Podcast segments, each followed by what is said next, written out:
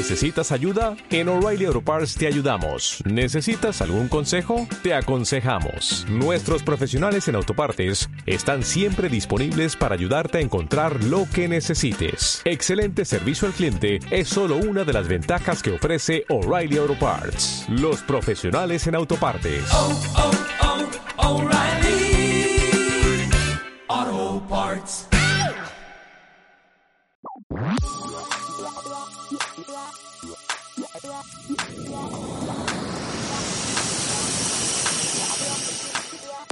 Hola Amix, bienvenidos a En la Luna. Mi nombre es Melissa Arismendi y bienvenidos sean todos a este episodio de hoy, que es el episodio número 7 y que estoy súper feliz de llegar al 7, súper feliz de todos los que me han escuchado a lo largo de esta aventura. Y bueno, les puede decir que el 7 es mi número favorito, sobre todo los números existentes, y por eso quise hacer de este capítulo un capítulo especial, un capítulo diferente, va a ser un poco más corto y vamos a tener unas dinámicas un poco diferentes a las que hemos tenido anteriormente. Vamos a tener una súper entrevista con una chica súper interesante acerca de este tema que vamos a hablar el día de hoy, que es el servicio. El servicio a los demás, el servicio a la comunidad, el servicio como un medio para la realización personal y también para el desarrollo y el éxito del mundo y de la comunidad y de todos. Y bueno, de seguro se preguntarán, oye, pero ¿cómo es que este tema es tan importante que decidiste hacerlo en el episodio número 7? Y bueno, es que la verdad siempre me he preguntado cómo es que ayudar a los demás nos hace tanto bien a nosotros mismos. Y es que es, es curioso, ¿no? Porque pues entregarse a una causa, a una persona, a una idea, pues es súper desgastante. Al mismo tiempo es muy reconfortante y muy pues placentero, no sé, o sea, es como algo súper cool de los seres humanos, ¿no? O sea, yo no tengo la menor duda de que el ser humano hace el bien por naturaleza. Porque pues hay muchísimos filósofos también que dicen que no, que el ser humano es egoísta y súper mala onda, mal pedo y que no, que nos movemos por nuestras necesidades y por nuestros miedos. Y en parte sí, pero yo creo, como Rousseau, que el ser humano es bueno por naturaleza, que tiendes a, a ser empático, o sea, todo este rollo neuronal que te hace ser empático con los demás es lo que hace que el hombre sea bueno por naturaleza, claro que sí. Y sí, amigos, por esto yo creo que es muy fácil entender que la felicidad está en el servicio y que al vivir este tipo de experiencias de servicio, puedes encontrar la felicidad, la autorrealización, puedes encontrar crecimiento a través de los demás. O sea, y no de que los demás te den, sino de tú darles a ellos y vas a obtener algo a cambio que puede que sea muchísimo más grande de lo que estás dando. Y yo creo que a final de cuentas todos estamos llamados al servicio de una u otra manera.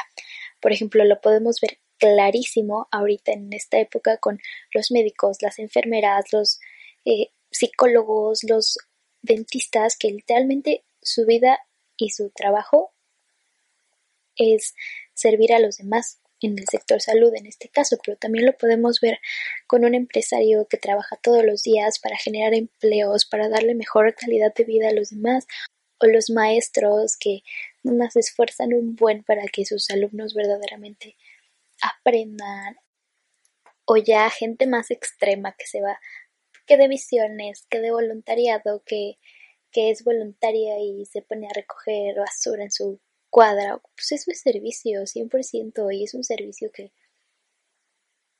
pues como decíamos, ¿no? Que tanto tú das como al final te termina dando y enseñando muchas cosas y haciéndote crecer. Y bueno, ya sin darle más vueltas al asunto, vamos a comenzar con la entrevista de nuestra invitada especial del día de hoy, que ella es Nitsi. Y bueno, yo la quise traer al programa porque es una chica que desde que la conocí escuché su historia y escuché cómo hablaba acerca de su experiencia de servicio que comenzó a vivir hace unos años y que neta no ha parado. La verdad siento que es una chica súper inspiradora y una chica con muchísima actitud y muchísimas ganas de hacer de este mundo un mundo mejor. Pues este, ese tipo de personas son las que necesita el mundo. Eh, les cuento rápido, yo la conocí porque yo me fui de voluntariado en 2017 y ella estuvo en mi retiro de como iniciación del voluntariado. Nos estuvo ayudando, nos estuvo respondiendo muchas preguntas. Ella se fue de voluntariado a la Sierra de Veracruz eh, apoyando a unas comunidades muy interesantes. El trabajo que ella hizo también estuvo muy padre y además antes de esto ella ya había sido voluntaria en su ciudad natal que es Saltillo y ahora ella trabaja en la Salle, es súper lasallista y sigue sirviendo a los demás y tratando de que este sea un mundo un poco mejor granito a granito de arena. Y bueno, ya dejaré que ella les cuente un poco de su historia, primero, para empezar. La verdad que mi historia no es nada breve, pero a resumidas cuentas, creo que Dios me llamó para servir en donde todos mis talentos pudieran mejorar la realidad de ese lugar. Me fue poniendo a las personas indicadas en el momento preciso que me ayudaron a tomar una decisión basada en el corazón y no como en las reglas sociales establecidas, ¿no? Yo tenía casi cuatro años eh, colaborando en una casa hogar aquí en Saltillo y pues siempre me decían, ¿no? Que por qué no me iba de voluntaria, que por qué no metía mis papeles y poco a poco como que se me fue metiendo la, la espinita y estas personas que de verdad aparecieron justo cuando debían aparecer, me, me fueron impulsando a, a tomar esta decisión basada en lo que yo realmente quería, ¿no? Que pues en, en ese momento y hasta ahora es servir a los demás. Y fue así que tomé la decisión de, de vivir un año de voluntariado. La segunda cosa que nos va a contar Nietzsche es cómo cambió su vida a través de esta experiencia que ella vivió tan fuerte de servicio, porque literalmente irte de voluntariado es irte a vivir 24/7 en el servicio a los demás. Híjole, pues creo que la vida te cambia como súper radicalmente. Primero que nada, creo que valoras las cosas verdaderamente importantes de la vida, ¿no? O sea, como la compañía, el amor, las muestras de cariño. Y, y creo que una vez que lo haces y te das cuenta de cómo tu ser o cómo tú puedes impactar positivamente en, la vida de las demás personas, creo que no lo puedes dejar de hacer. Entonces, pues, o sea, sí te cambia la forma de ver la vida, te cambia el ver las realidades, eh, la forma de actuar. Y ahora Nietzsche nos va a platicar acerca del mayor reto y la mayor satisfacción que se vive al realizar este tipo de servicio y cualquier servicio en general, o sea, yo considero que es de las cosas más placenteras y más reconfortantes y que te ayudan a crecer y a darte cuenta de quién realmente eres en este mundo. Pero bueno, aquí vamos, Nancy. Yo creo que una vez que tomas la decisión de vivir una vida basada en el servicio a los demás, el mayor reto es aceptar que la vida no es color rosa. O sea, que día a día se viven injusticias, que, que no lo puedes cambiar todo. Y pues bueno, como que no llorar por ello cada cinco minutos, ¿no? Sino, creo que es, es como la ventaja que te empieza como a, a meter esta cosquillita y te empiezas a idear estrategias para comenzar como a mover corazones y decir, oye, a ver, esto, o sea, no es humanamente digno, digamos, pero podemos hacer algo, ¿no? O sea, no, no vivir como en la queja, sino en la acción. Y bueno, mi mayor satisfacción en este modo de vida creo que es ver a los demás más felices. O sea, saber que, que dejo una parte de mí en sus vidas y que a veces yo creo que, que quizás este es otro reto, bueno, podría considerarse como otro reto. O sea, que nadie o sea, que no vas a vivir como en el reconocimiento toda la vida, ¿no? Sino que la mayor satisfacción no es como que digan, ay, fíjate que lo ayudó, fíjate que hizo tal cosa, sino el realmente ver como este cambio en las personas, o sea, el que digan, oye, es que hubo una vez una persona, que aunque a veces no se acuerdan de tu nombre, pero saben que una persona que les hizo ver el mundo más feliz. Y como que sentirse apapachados, sentirse que pues que su vida importa, o sea, que su historia importa, ¿no? Y que no todo va a ser como eh, la tragedia, sino que hay, hay otras realidades y que uno puede acercarlas, ¿no? Hacia los más necesitados. Qué bonito y qué dicha y qué goce es escucharte hablar, Nitsi. La verdad es que me inspiras.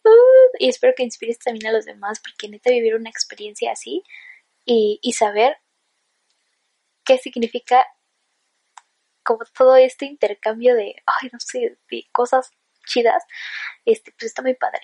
Y pues, como yo también viví una experiencia de voluntariado, quiero contárselas, platicarles un poquito de cómo yo la viví, de cómo fue que, comenzó, para que si alguno de ustedes tiene como la inquietud, pues que después de esto diga como, bro, sí lo voy a hacer, o bro, sí, ay, no sé, amigos. Entonces les voy a contar un poco.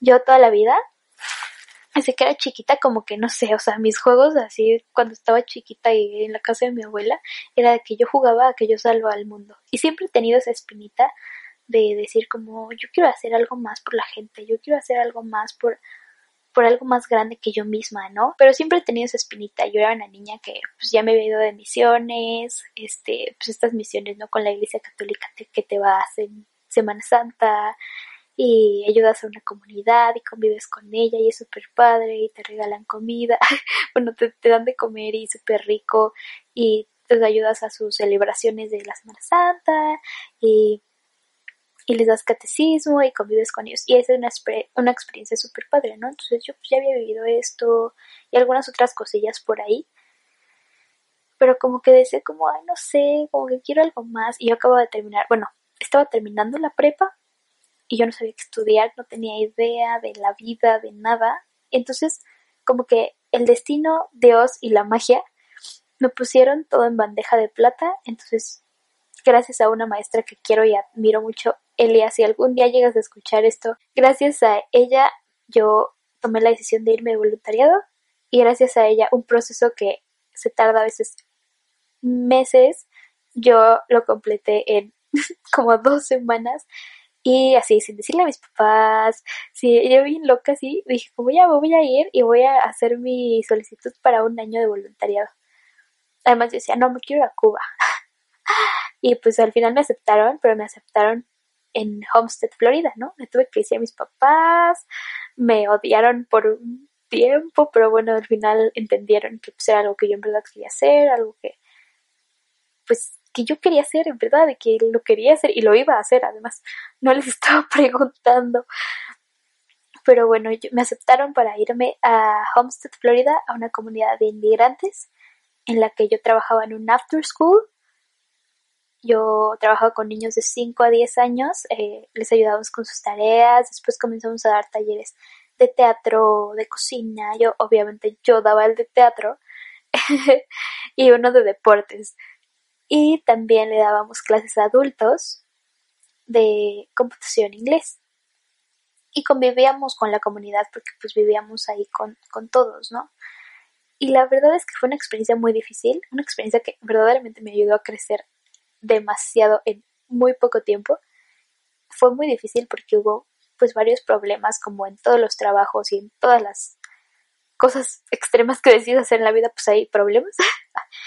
Pero si pudiera viajar en el tiempo, lo volvería a hacer mil veces más, porque fue una experiencia que me hizo conocer a gente increíble, impresionante, que yo dije, decía como es que yo quiero ayudar a la gente, pero la gente me terminó ayudando a ser una mejor persona y a, ay, entender muchísimas cosas de la vida y de lo que es este universo, ¿no? O sea, también entiendes muchas cosas pues que pasan y que son injustas y que son feas y que dices como quiero trabajar toda mi vida para poder mínimo cambiarle la vida a alguien. Y también entiendes muchas cosas bellas y hermosas y de la magia, la magia del amor. O sea, yo, ay, no sé si me conocen y si alguna vez les he platicado algo de mi voluntariado, de seguro les platiqué de mis mejores amigos allá, que eran unos señores que eran mis vecinos y que neta a pesar pues, de, todo lo que habían vivido en su vida, ellos decidieron vivir una vida de servicio, ¿no? Entonces la frase que los caracterizaba era nunca le puedes negar ni un vaso de agua ni una tortilla a nadie. Y literalmente ellos eran, hay unas personas con el corazón, se te hinchaba el corazón de estar con ellos porque neta su corazón era enorme, o sea, ay no, increíble. Y bueno, pues al final este regresé y dije como, bro, tal vez lo que hacemos en toda nuestra vida solamente es un granito de arena o una gota en un océano o, o algo súper chiquito, ¿no? Pero pues ese, ese, ese tipo de cosas son las que hacen la diferencia y no solo hacen la diferencia para las personas que las haces, también hacen la diferencia en ti y en tu corazón y en tu comunidad y en tu familia y en todo. Así que amigos, neta, si tienen la oportunidad de irse de voluntariado o, cual, o vivir cualquier otra experiencia, sea la que sea de servicio, o sea, aunque digas como de, ay, voy a lavar los trastes hoy, ay, voy a ir con mi abuelita y le voy a podar el pasto. Lo que sea, amigos, porque además de cuenta, a, a fin de cuentas, el servicio en realidad es amor es una forma de amor, una forma de mostrar amor, una forma de amar. Me parece increíble. Bueno amigos, digamos a las recomendaciones del día de hoy. A la última parte de este episodio, la primera recomendación es, si se te movió algo en tu corazón al escuchar estas experiencias de servicio y de voluntariado y dices como, y crees que el voluntariado podría ser una opción en tu vida viable, porque hay gente, o sea, es, una experiencia difícil, no es para todos. Pero si tú crees que es algo que podría ser para ti, te pido por favor que busques en internet y te metas a todas las páginas de voluntariados que hay. Hay varios. Este, investigues cuál puede ser para ti y en verdad lo investigues, amigos, porque ese es el primer paso para comenzar a vivir experiencias increíbles. La segunda recomendación es que te relajes, te tomes un chocolatito, unas galletas y te pongas a ver Shrek 2. Porque Shrek 2 es increíble. Y la tercera recomendación es, por si no tienen nada que hacer, por si dicen como, ay, ya no sé qué leer o cosas así, les voy a recomendar una saga súper larga, neta, súper, súper larga. Son nueve libros, eh, se llaman Caballo de Troya y la verdad a mí me parecieron súper, súper interesantes y súper, súper, ay, complejos e interesantes. Están muy buenos amigos, léanlos. Y para terminar esta aventura en la luna, te quiero desear que tengas una semana y una vida llena de galletas, de bailes de la felicidad y de mucho, mucho amor. Adiós, amigos.